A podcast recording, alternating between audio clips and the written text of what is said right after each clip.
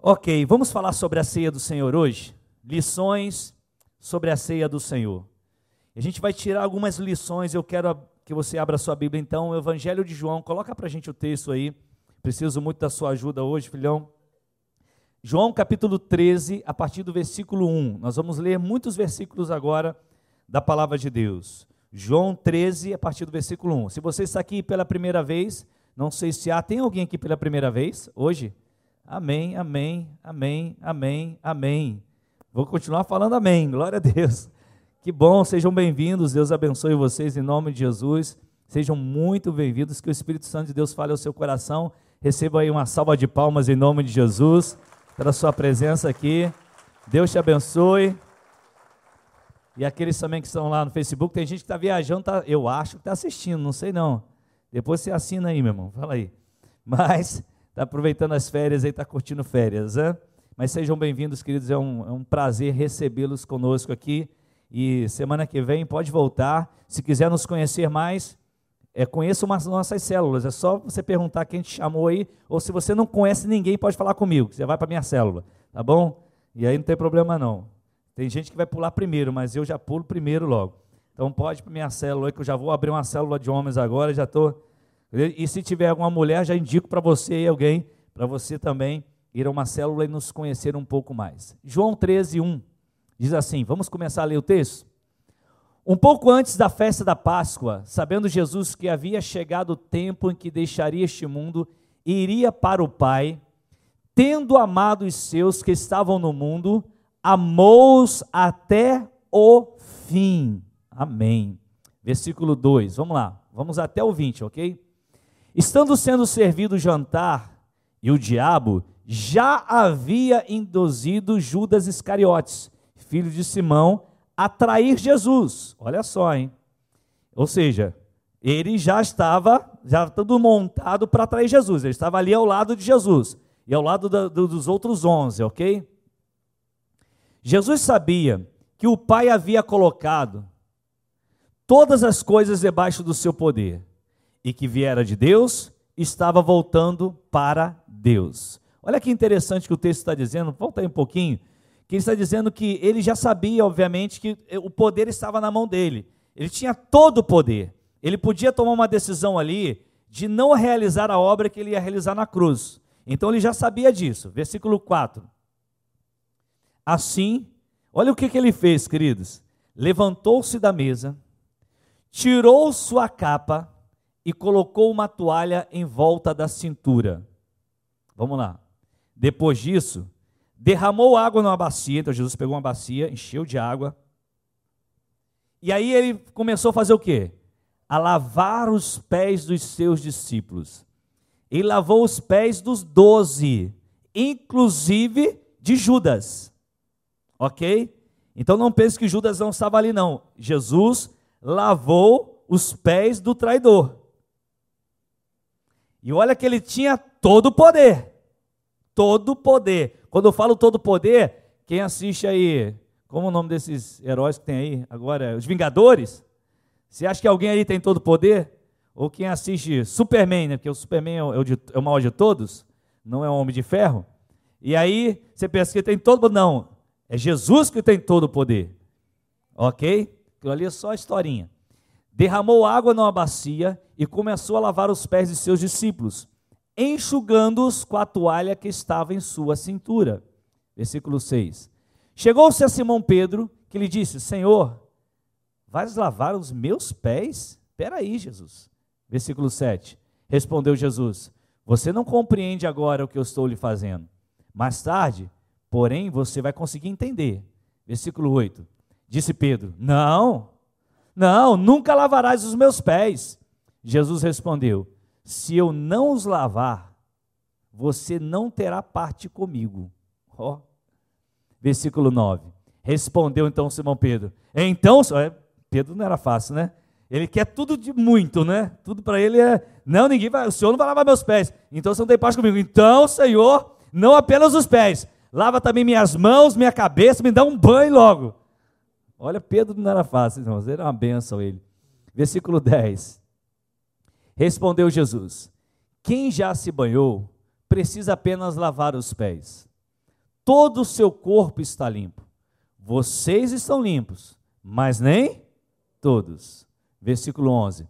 Pois ele sabia quem iria traí-lo, e por isso disse que nem todos estavam limpos. Ele estava falando de quem? De Judas, ok? Versículo 12. Quando terminou de lavar-lhes os pés, Jesus tornou a vestir sua capa e voltou ao seu lugar. Então lhes perguntou: Vocês entendem o que lhes fiz? Continua. Vocês me chamam mestre e senhor, e com razão, pois eu sou. Versículo 14. Pois bem, se eu, sendo senhor e mestre de vocês, lavei-lhes os pés, vocês também devem lavar os pés uns dos outros. Eu lhes dei o exemplo, para que vocês façam como lhes fiz. Versículo 16. Digo-lhes verdadeiramente que nenhum escravo é maior do que o seu senhor, como também nenhum mensageiro é maior do que aquele que o enviou. Versículo 17. Agora que vocês sabem essas coisas, felizes serão se as praticarem. Vamos lá. Não estou me referindo a todos vocês. Conheço os que escolhi. Mas isso acontece para que se cumpra a escritura. Aquele que partilhava do meu pão voltou-se contra mim. Quem é que ele está falando? De Judas. Estou lhes dizendo antes que aconteça, a fim de que, quando acontecer, vocês creiam que eu sou. Versículo 20. Eu lhes garanto: quem receber aquele que eu enviar, estará me recebendo. E quem me recebe, recebe aquele que me enviou. Pula agora para o versículo 31 desse mesmo capítulo. Vamos lá, versículo 31 a 35. Depois que Judas saiu, por que, que aconteceu, queridos? Eles estavam no episódio da ceia. Jesus fez aquela última reunião com seus discípulos e preparou, mandou preparar uma ceia, que foi justamente onde nasceu o que nós fizemos hoje, a ceia do Senhor. Nessa ceia, Jesus ele faz uma, algumas orações no final, mas antes de fazer essas orações, ele vai dar algumas orientações aos seus discípulos. As últimas orientações, ele vai falar sobre o consolador, enfim, ele vai falar sobre lavar os pés.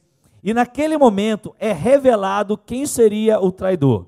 No versículo anterior aí você vai ver que é revelado. Quando ele vai dizer: Aquele que partilha o pão comigo, esse é aquele que me trai.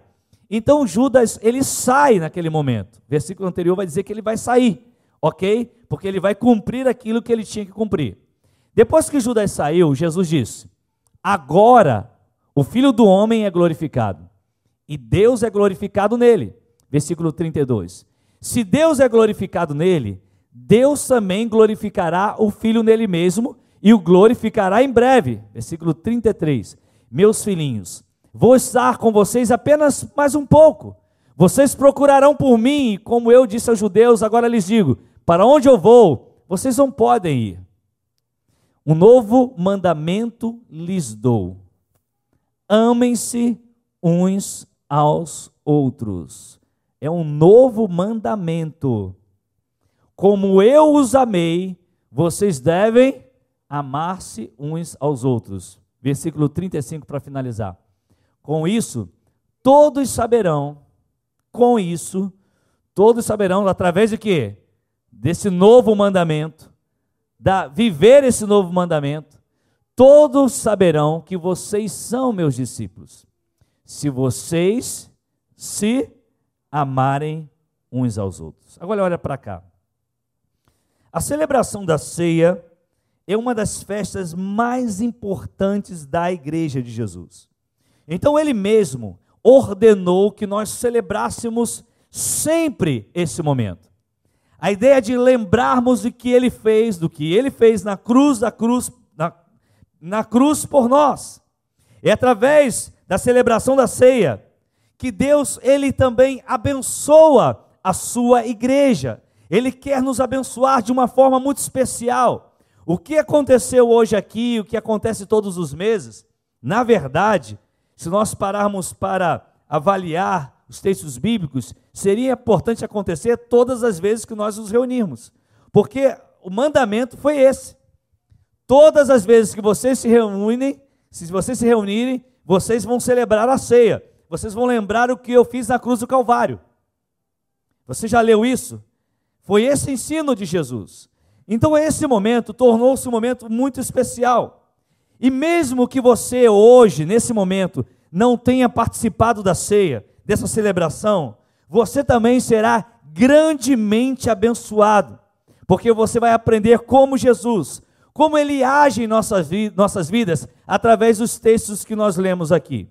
A primeira coisa que eu quero passar para você, quando lemos o texto que lemos hoje, como Jesus age, age em nossa vida, como ele faz em nossa vida, a primeira coisa é Jesus age nos dando certeza do seu amor. Coloca o versículo 1 do capítulo 13 aí. Jesus age nos dando certeza do seu amor. Olha só o que está escrito ali no final. Tendo amado os seus que estavam no mundo, amou-os até quando? Até o fim. A primeira coisa que um discípulo de Cristo precisa ter certeza, precisa crer que o amor de Deus é incondicional. Mesmo quando esse amor não é correspondido, quando nós não conseguimos corresponder a Deus, Ele continua nos amando da mesma maneira. Posso ouvir um amém nesse lugar?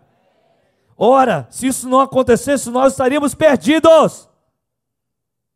Mesmo quando somos infiéis, Ele continua nos amando.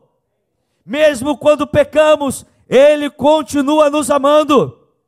Mesmo quando ele foi humilhado, mesmo quando ele foi traído, mesmo quando ele foi acusado injustamente, mesmo quando ele foi abandonado, mesmo quando ele foi preso, mesmo quando ele foi morto, e a Bíblia diz que eles, que ele amou-os até o fim. É um amor incondicional. Você precisa crer nisso. Jesus continua te amando. Alguém vai dizer: ora, é claro, Jesus ele ama o pecador, mas ele não ama o pecado. Mas o pecador, ele continua amando. É só você ouvir a mensagem de pecado e suas consequências domingo retrasado, que está lá no YouTube, que você vai aprender um pouco mais sobre isso. Jesus continua nos amando da mesma forma. Agora, outra lição que nós aprendemos sobre o amor. O discípulo de Cristo, precisa crer que o amor de Deus é sacrificial. O amor de Deus é o que? Sacrificial. Romanos capítulo 5, versículo 8. Olha o que diz esse texto. Romanos capítulo 5, versículo 8. Olha que profundidade. Mas Deus demonstra, mas Deus prova, talvez na sua Bíblia, né? Mas Deus demonstra, Deus prova o seu amor por nós. Cristo morreu, olha a prova. Cristo morreu, ele se sacrificou em nosso favor quando ainda éramos pecadores. Ou seja, o, o, discípulo de Cristo, ele precisa crer que o amor de Deus é sacrificial. Vamos lá. O discípulo de Cristo precisa crer que o amor de Deus é proposital. João capítulo 3, versículo 16, nem precisa colocar o texto. Porque Deus, quem sabe fala.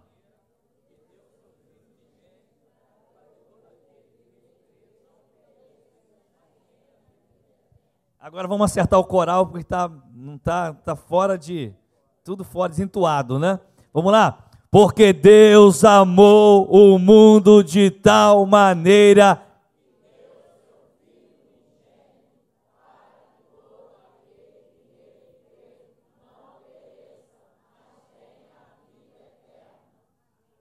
João, igual as crianças lá do Projeto Herança, eles saíram esse ano lá.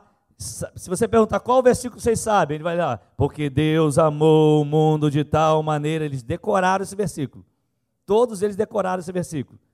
Pode chamar qualquer criança do projeto lá, que eles decoraram esse versículo. Passamos o ano aprendendo esse versículo. Se gravar esse versículo e aprender essa lição, o porquê que esse versículo nos ensina? Que esse amor de Deus tem um propósito. Esse amor foi provado porque existia um propósito. Qual era o propósito? Nos dar vida eterna. Então o amor de Deus é proposital, há um propósito, há uma motivação. A motivação é nos salvar da morte eterna, é nos dar vida eterna. A certeza desse amor de Deus nos dá segurança. Nos dá segurança, considerando os desafios que aqueles discípulos eles iriam enfrentar logo após a morte de Jesus. Eles já sabiam o que iria acontecer, a perseguição, não sabiam tanto assim, mas o nível de perseguição que iriam enfrentar. Eles precisavam ter a segurança do Pai, e a segurança era esse amor. Ontem eu assistia uma partezinha de um filme gospel sobre música, sobre louvor, e aí, lá no um dos, dos da, da, da atriz, né, da, da, da pessoa que estava lá atuando, ela começa a conversar com seu filho, e seu filho ele se achava assim com muitos defeitos. E ela conversando, ela era, participava de, um, de uma tipo um torneio, alguma coisa de música gospel, de corais, e ela falava com o filho falava assim: "Eu odeio Deus". E olha que ele cantava no coral. "Eu odeio Deus", e chorando. E ela falava assim: "Não fale isso, você não pode falar isso".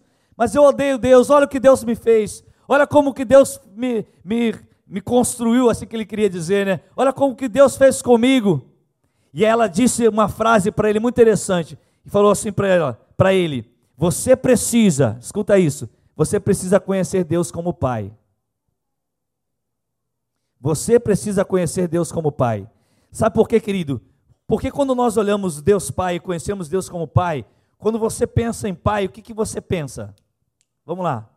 Pai terreno. O que, que você pensa? Proteção. Mas o que? Cuidado, mais o que? Provisão, mais o que? Respeito, amor. Tem mais palavras? Amigo, dedicação, disciplina, respeito, segurança. Olha, vai embora, hein? Vamos embora. Vou estalando o dedo, você vai falando. Oi? Stay da casa. Ou seja, quando você pensa em pai terreno, você está pensando assim, mas o melhor dos pais terrenos não consegue fazer tudo isso na sua plenitude. Mas o nosso Deus, ele faz. Ele é pleno nisso. Ele é perfeito nisso. Ele é justo em todos os momentos. E aí, deixa eu dizer uma coisa: eu conversava com um jovem essa semana. E aí, e é interessante isso, queridos. Ele falou assim: por que, que as dúvidas vêm à minha mente? Por que, que eu estou com dúvida na minha mente sobre Deus? Eu perguntei a ele: Você lê a Bíblia? Ele falou: Muito pouco. Você ora? Quase nada. Eu falei assim: Como que você pode confiar em alguém que você não conhece? Como que você vai confiar em alguém que você não conhece? É claro que você não vai confiar você não o conhece. Se você o conhecer, você vai saber quem ele é. Se você o conhecer, vai saber o que ele pode. Se você o conhecer, vai saber que ele é pai. Se você o conhecer, mas como você vai conhecer? Você vai conhecer lendo a palavra, meditando na palavra, estudando a palavra. Se você não fizer isso, escuta isso, meu irmão. Ei, você será um crente duvidoso para o resto da sua vida. Agora, nós vamos ter dúvida na vida? Sim ou não? Sim. O melhor crente do mundo vai ter dúvida, querido, de algumas coisas. E essas coisas você guarda para o céu e pergunta para papai. Mas aquele que confia no Senhor, confia, não é porque o pastor falou aqui do púlpito, você tem que confiar em Deus. Você tem que colocar sua fé em Deus. Porque tem muita gente que diz: Eu tenho fé em Deus, eu confio em Deus mas na hora da crise, na hora da luta, na hora da prova, na hora da situação, já está abandonando Deus, já está duvidoso, não crê que Deus pode fazer algo na sua vida. Por quê? Porque não o conhece. E como você vai conhecê-lo? Você tem que ir para a palavra. Não basta a palavra que o pastor está liberando do púlpito, não basta a palavra que você está ouvindo na rádio, tudo isso pode te ajudar. Mas se você não for para essa palavra, você não irá conhecer quem é o teu Pai, que pode te dar segurança. Por isso ele estava dizendo, Jesus estava dizendo, amou, a Bíblia diz que ele amou até o fim, porque ele estava dizendo, eu vou dar segurança a vocês. Tenho certeza disso. Vocês vão enfrentar problemas, vocês vão enfrentar dúvidas, vocês vão enfrentar crises, mas eu darei aquilo que ninguém nesse mundo vai dar a vocês. o meu amor lhes dará segurança. Você crê nisso, meu querido? Então dê um aplauso a Jesus por isso. Aleluia. Aleluia. É o amor de Deus. Queridos, deixa eu te dizer uma coisa: se você não alcançar o conhecimento, a consciência desse amor de Deus, você não alcançará o que é fé. Não tem como você alcançar a fé. Você precisa alcançar esse amor. Você precisa comp tentar compreender, porque esse amor passa do é, é, nossa mente não consegue nem alcançar na sua dimensão o que ele significa. Você está comigo aí? Amém? Segundo lugar, Jesus, ele age naquele texto que nós lemos, trazendo aos seus discípulos a consciência de sua missão. Se você ler o texto lá em João capítulo 13, você verá algumas frases e uma palavra que João repete muito. Ele fala, ele fala o seguinte: sabendo Jesus que era chegada a sua hora de passar deste mundo para o Pai, depois ele vai dizer: sabendo este que o Pai tudo confiara em suas mãos e que ele viera de Deus e voltava para Deus, você percebe que João, ele usa essa expressão sabendo. Por quê? Porque nos mostra a consciência que Jesus tinha da sua missão nesse mundo. Jesus tinha plena consciência do que iria acontecer. Jesus não estava ali esperando, ó, oh, o que, que vai acontecer comigo agora? Ou então igual o Chaves, ó, oh, quem poderá me ajudar? Chapolin, né? Jesus estava ali com uma dúvida em sua mente o que, que ele ia fazer. Ele tinha plena consciência da sua missão. E não houve um momento mais emocionante na vida ou no ministério de Jesus como aconteceu ali. Mas em nenhum momento suas emoções, seus sentimentos, porque ele era um homem como nós, puderam roubar a missão que ele tinha que cumprir por nós. A missão de Jesus estava muito clara eu irei morrer para salvar. Eu vou morrer para salvar. A missão de Jesus era morrer para salvar eu e você. Então ele tinha plena consciência do que iria acontecer. Plena consciência. E aí, a semelhança de Jesus, seus discípulos precisam ter a plena consciência do seu papel neste mundo. Discípulo de Jesus não pode ser distraído com as coisas que esse mundo oferece. Esse mundo que jaz, que está deitado, que está morto no maligno. Querido, é muito legítimo você ter aspirações nesse mundo. Enquanto você vive no mundo, você pode ter aspirações. Eu quero ter uma boa faculdade, eu quero ter um bom emprego, eu quero ter um casamento saudável, eu quero ter isso, eu quero ter uma casa, eu quero ter aquilo. Não é pecado você almejar algumas coisas, mas cuidado. Um discípulo de Cristo, escuta isso, não pode ter a sua paixão e a sua ambição maior que não seja o avanço do reino de Deus sobre a terra. Por quê? Porque o exemplo que nós temos é daquele que morreu por nós e, sabendo que iria sofrer, não voltou atrás. Ele tinha consciência da sua missão, Manel. E ele não voltou atrás. Ele disse: Eu vou cumprir até o fim. Eu não volto. Mesmo naquele momento que Jesus conversando com Deus e disse: Senhor, se for possível, passa de mim esse cálice, mas seja feita a tua vontade. Aleluia. E a vontade de Deus foi cumprida. Se você não compreender essas coisas, que parece beabá do Evangelho, porque se eu não sei o beabá do Evangelho, eu vou caminhar para onde? Se eu não compreender a dimensão desse amor de Deus, se eu não alcançar esse amor, se eu não alcançar a dimensão da nossa missão, porque parece que tem crente vivendo nesse mundo como se nunca fosse morrer, como se nada disso aqui fosse acabar. Parece que tem gente vivendo nesse mundo cristão como se tudo que eu tenho vai durar eternamente. Como se eu tenho um carro, uma casa, tudo que eu estou trabalhando só em prol daquilo que eu trabalho, do tempo que eu me desgasto, da saúde que vai embora. Porque você se for perguntar agora, pensa bem, sua saúde está desgastada por causa do seu trabalho. Ué, pastor, mas peraí, eu preciso trabalhar, não estou falando que você não tem que trabalhar. Mas se você é um discípulo de Cristo, o reino está onde nesse processo? Se nós não tivermos a consciência que Jesus tinha, epa, não deixa sua mente agora vai guiar para outras coisas, não. Se você não tiver essa consciência, meu querido, você não vai alcançar o que é fé em Deus. Você não vai aprender a confiar em Deus. Você não vai saber o que é viver em Deus. Você tem que alcançar a dimensão da missão de Cristo, meu querido. O que Jesus fez foi morrer. Ele deu a vida. Ah, mas eu já sei disso. Oh, oh, ele deu a vida.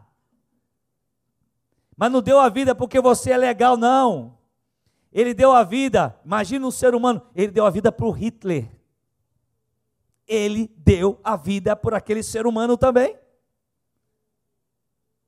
Se ele foi para o céu, para o inferno, só Deus sabe. A gente acha que ele foi para o inferno. E se não aceitou Jesus, que esteja no quinto dos infernos.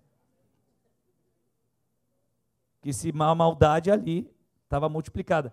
Pô, não pense que tem gente pior, não, porque tem. Que se você for estudar a história da humanidade, você vai conhecer coisas muito piores. mas Jesus deu a vida por ele também. Jesus não deu a vida só por você, só por mim. Estamos aqui na igreja, né? Crentão, oh, tá aqui, beleza? Não, ele deu a vida por aquela pessoa que você diz é o pior ser humano da face da terra.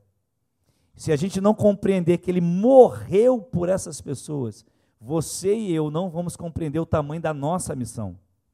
Sabe por quê? Porque ele agora entregou essa missão para você e para mim. Você tem consciência dessa missão? Buscar primeiro o reino de Deus e a sua justiça.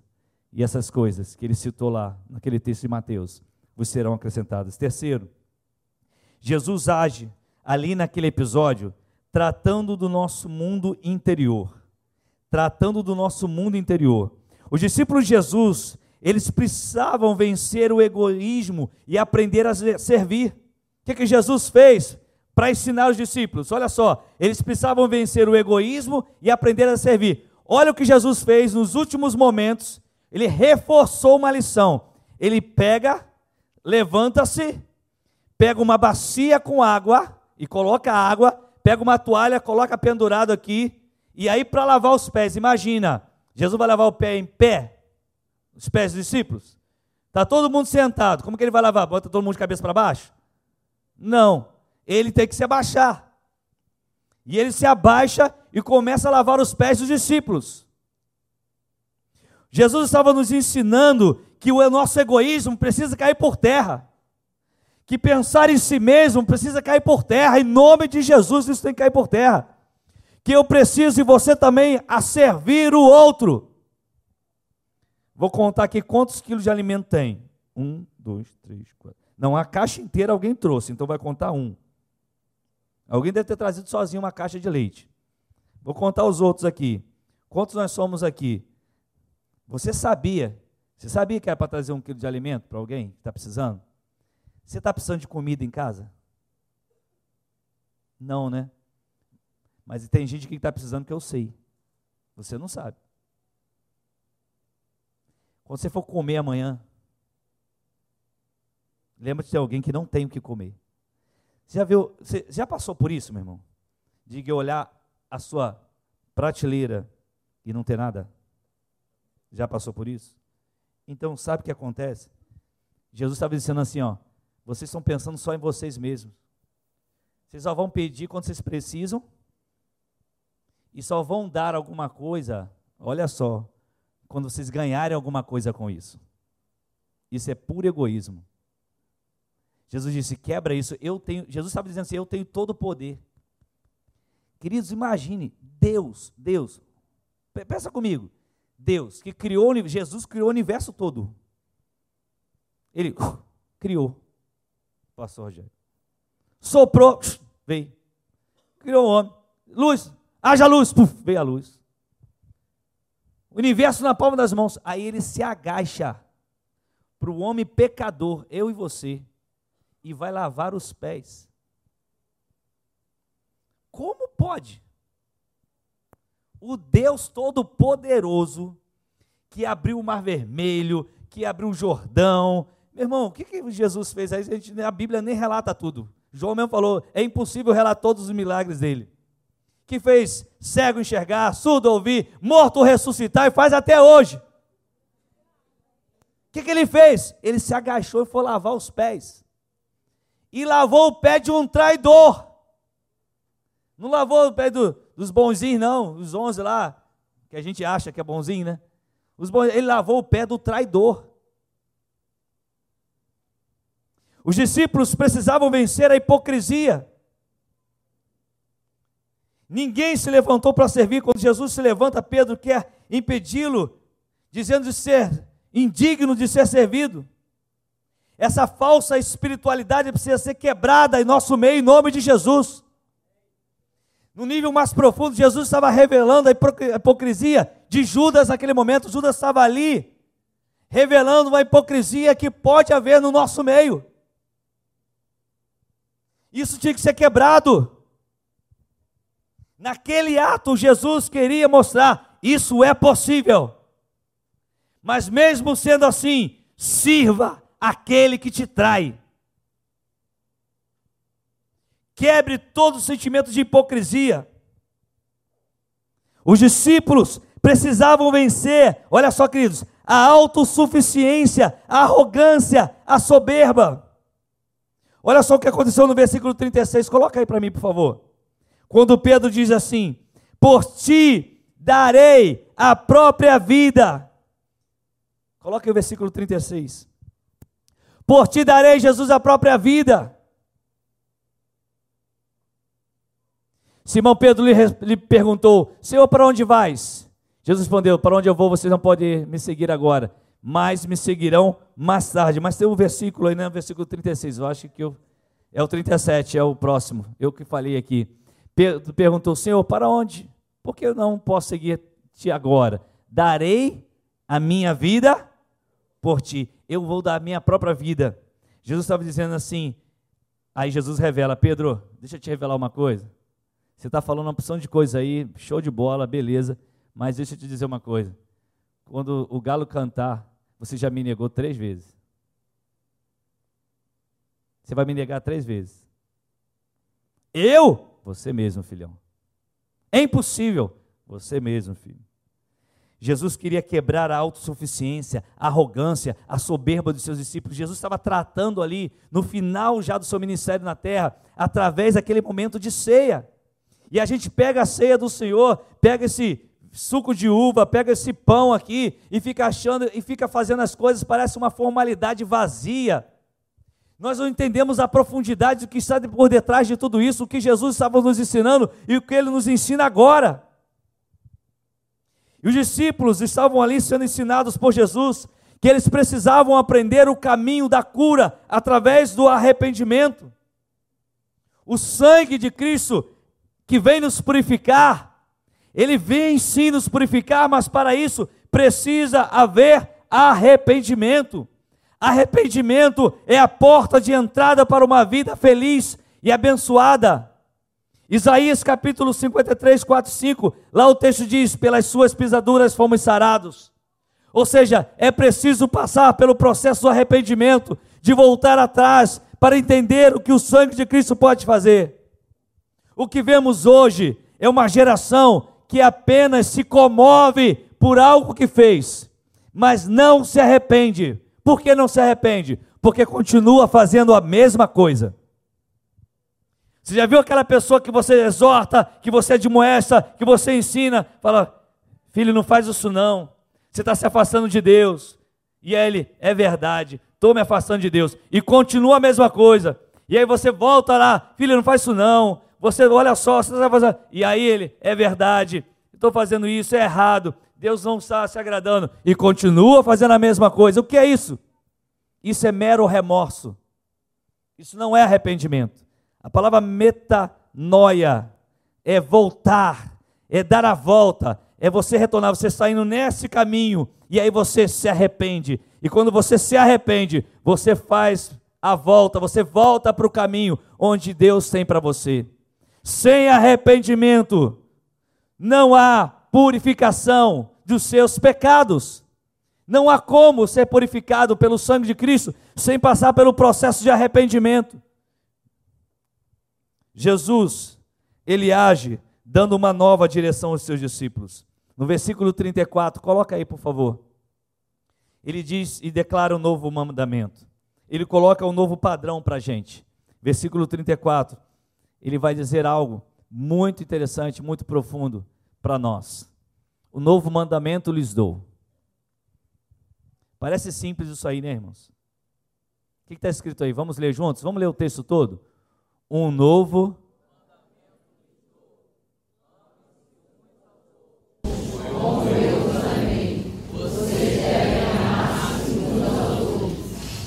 É muito simples a leitura disso aí. Ora, Deus Todo-Poderoso, Jesus, Ele está falando: eu estou dando um novo mandamento para vocês. O novo, porque parecia, esse não existia, então é novo. Vocês vão aprender a amar uns aos outros. Não, vocês não vão aprender, não. Vocês vão ter que amar uns aos outros.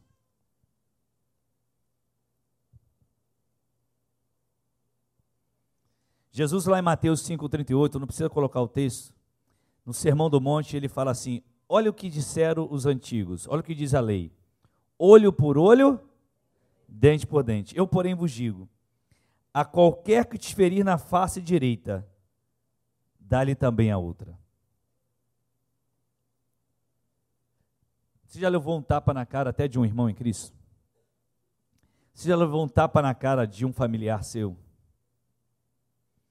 Quando Jesus está falando aqui, não é só o tapa literalmente falando. E você vai virar o outro lado para lhe bater na sua cara de novo. É também, tá, irmãos? Ele está dizendo o seguinte: se alguém te feriu,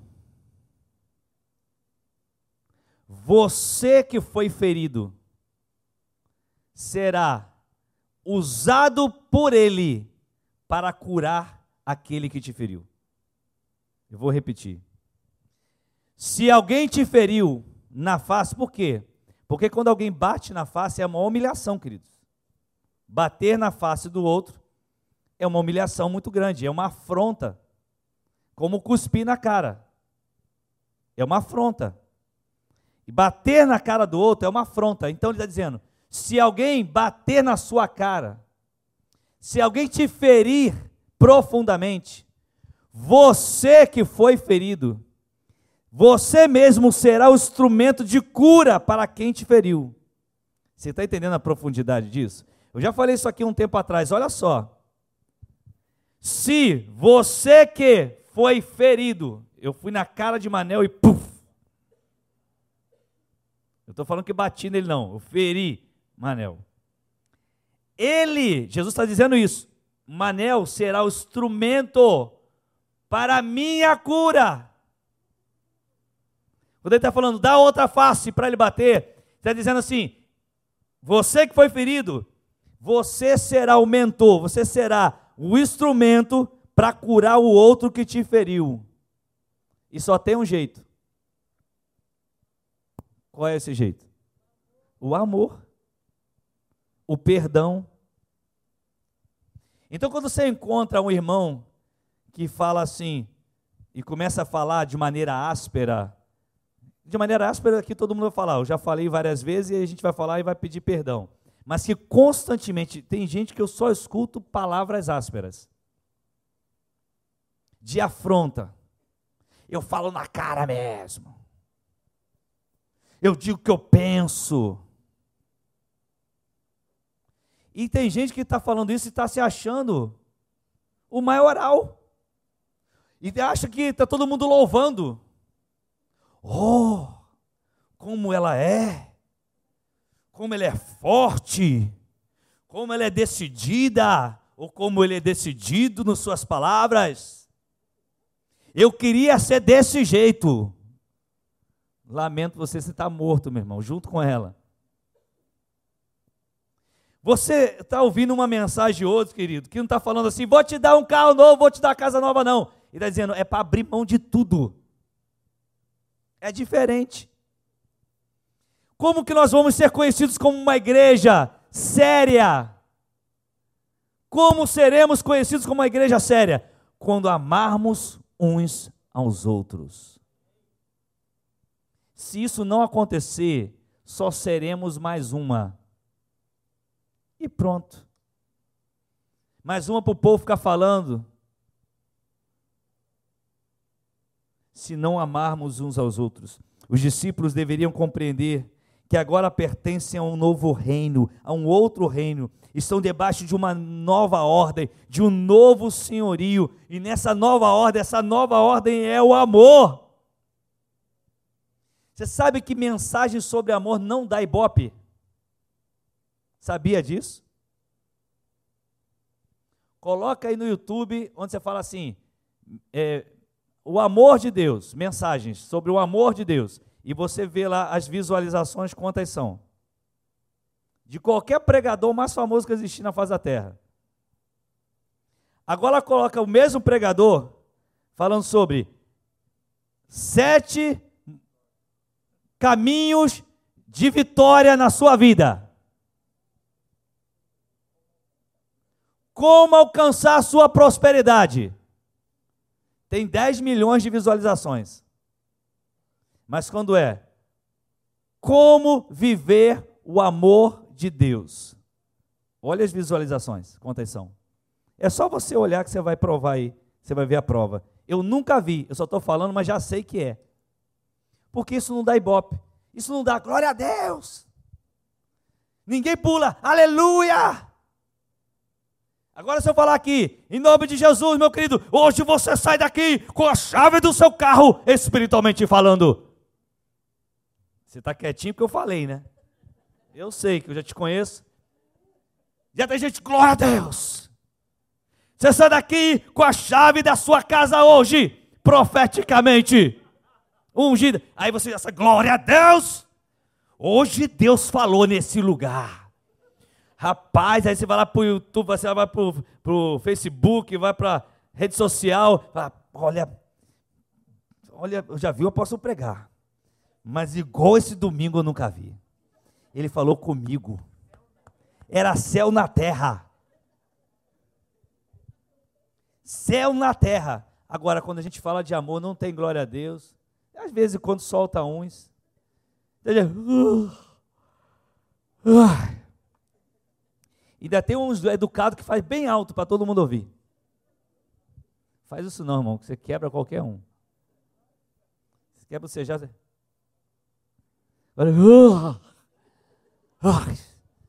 Misericórdia, vamos, vamos orar, vamos terminar o culto, vamos para casa, irmão, porque é doído.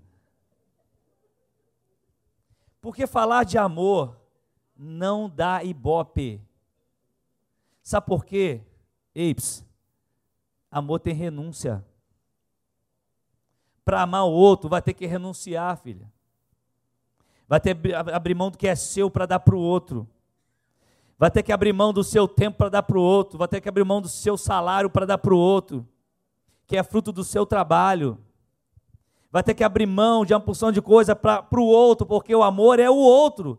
Ninguém ama só a si mesmo. Eu vou me amar para sempre, porque Deus falou: ame-se a si mesmo. Porque quem ama só a si mesmo não ama a Deus, porque não consegue amar o outro. Então, amor não pregação de amor não dá ibope. Então eu já sei que hoje vocês vão sair daqui. Hoje, né? O culto estava xoxo. Sabe, não estava aquele. Tem alguma coisa. Aí já começa, aí tem uns mais espirituais, né? Tem pecado nisso aí. Olha, o pastor tem que botar 21 dias de jejum e oração de novo, para poder Deus revelar os pecados. Sei lá, né? Quem sabe Deus não revela.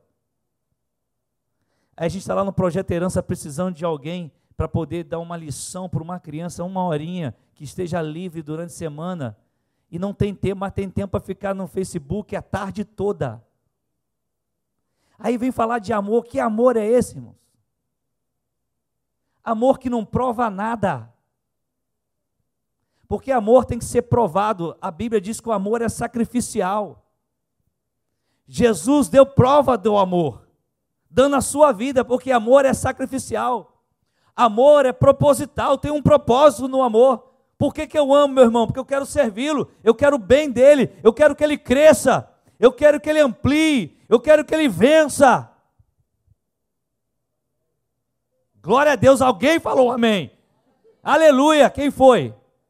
Então dê um aplauso a Jesus por essa vida. Aleluia! Alguém deu um amém. Mas amor é assim. Amor é perdoar aquela pessoa que te feriu, que te magoou, que te abandonou. Se foi seu pai, se foi sua mãe, se foi seu tio, se foi seu irmão, se foi seu pastor, alguém que te humilhou, que deixou de lado, você tem que amar. Amar. Ah, eu não dou mole para ela não. Eu não dou mole para ele não.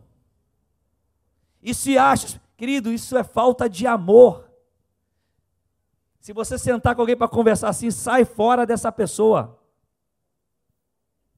Porque as más conversações corrompem os bons costumes.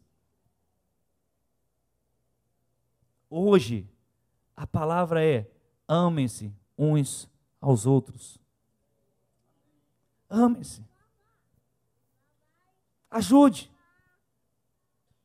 Você não vai poder fazer tudo. Tem gente que me pede as coisas, fala, meu irmão, não dá para fazer. Pastor, eu quero agora. Agora eu já aprendi a falar não, graças a Deus. Porque se você falar assim o tempo todo, não vai dar certo, você morre, meu irmão. Quanto mais pastor de igreja. Então, de vez em quando, eu vou ter que falar uns não, porque não dá, querido. Mas tem gente que não abre a mão por nada. Absolutamente nada. E aí, a gente vai trazer um quilo de alimento e acha, vou levar um quilo de alimento, porque minha cota de amor agora vai uh, subir. Um quilo de comida aí a gente acha que foi o suficiente. O amor é sacrificial, o amor é proposital, tem um propósito para isso. Creia no amor de Jesus, o amor de Deus dá segurança para a gente. Por que tem muito crente inseguro? Meu Deus, minha família, meu casamento, meu emprego, meu isso, meu aquilo, meu dinheiro. Por quê? Porque não conhece o seu Deus. Não conhece o amor de Deus. E hoje, e essa semana, eu quero que você mergulhe nesse amor. Conheça seu papai. Porque você não vai poder confiar em alguém que você não conheça. Você está esperando que o pastor bote a mão na sua cabeça, agora em nome de Jesus. Vai acontecer tudo de bom. Não vai ser assim, meu querido. Oração de justo pode muitos seus efeitos, mas se você não mergulhar na palavra, se você não conhecer o teu Deus, você jamais o confiará. E nessa noite, ei, eu quero que você conheça o amor de Deus na sua vida. Se você não conhece esse amor que vem de Deus, eu queria que você conhecesse esse amor, porque ele deu prova do seu amor por você e por mim. E queridos, aqui pra gente aqui, ó, vamos, olha para cá se não fosse esse amor, Raimundo? Quem você seria hoje? Estava morto, não estava? Não está falando que é morto por causa do pecado, nada desse lado do pecado é morte, não. Porque a tendência era a morte. Quem seria você, Carlinhos, hoje, se não fosse o amor de Deus? Quem seria você, Kátia, hoje? Quem seria eu? Quem seria você, Luiz Cláudio, se não fosse o amor de Deus? Quem seria você, Marcelo? Hoje, pensa sem o amor de Deus na sua vida.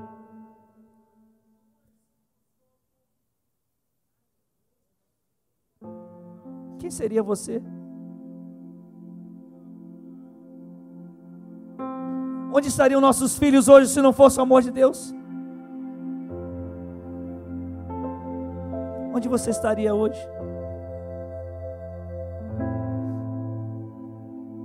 E a gente não para, às vezes a gente não, não consegue, a gente quer outra coisa, a gente quer uma mensagem que, ah, tá, poderoso. Você não pode confiar em alguém que você não conheça, querido. Como que você pode dizer que confia em Deus se você não o conhece? Como que você confiaria em mim se você nunca conversou comigo? Você não sabe da minha vida, não sabe o que eu faço. Você não pode confiar em mim. Só pode confiar em mim se você me conhecer. Quando você conhecer o seu Deus, você vai aprender que Ele te dá segurança. Fecha a tua Bíblia aí. Se você quiser ficar de pé, você fica. Se você estiver sentado, você fica. Mas, por favor, pensa no amor dele. Quem seria você hoje? Faz uma novela aí, cria uma novela na sua cabeça. Daquele dia que o amor de Deus entrou em você, que você conheceu o amor. Opa, preste atenção, querido, não desvia tua atenção, não, não conversa agora, não. E não atrapalhe quem quer pensar também, não. Faz uma novela agora aí, na sua mente. Naquele dia que alguém disse: Jesus te ama e você disse: Eu quero esse amor. Se naquele dia não tivesse acontecido isso, quem seria você? Se quando aos meus seis anos de idade, quando eu cheguei para minha mãe e falei assim, mãe, eu quero Jesus como meu Senhor e meu Salvador. E ela perguntou: Você sabe o que você está fazendo? Eu falei, eu sei o que eu estou fazendo. Eu quero Jesus como meu Senhor e Salvador. Eu não entendia de teologia, eu era uma criança de seis anos de idade. Eu não entendia o que era amor, porque na minha casa o meu pai só espancava minha mãe o tempo todo, todos os dias, em todo o tempo. Ele não era servo de Deus. Eu não sabia o que era amor. Eu nunca conheci o amor na minha infância. Eu só comecei a conhecer o amor quando eu conheci Jesus. Aí eu aprendi, dia após dia, que se ele não entrasse na minha vida naquele dia, eu seria o que o meu pai foi. Então, foi Ele que mudou a minha história. Foi Ele que mudou a sua história. Não foi essa igreja aqui, não. Não foi um pastor. Todas as pessoas podem te ajudar. Mas foi Jesus que mudou a nossa vida. Senhor, quando o Senhor sentou com os seus discípulos, E ali foi lavar os pés de cada um deles, inclusive do traidor. Senhor, o Senhor estava nos ensinando tantas coisas.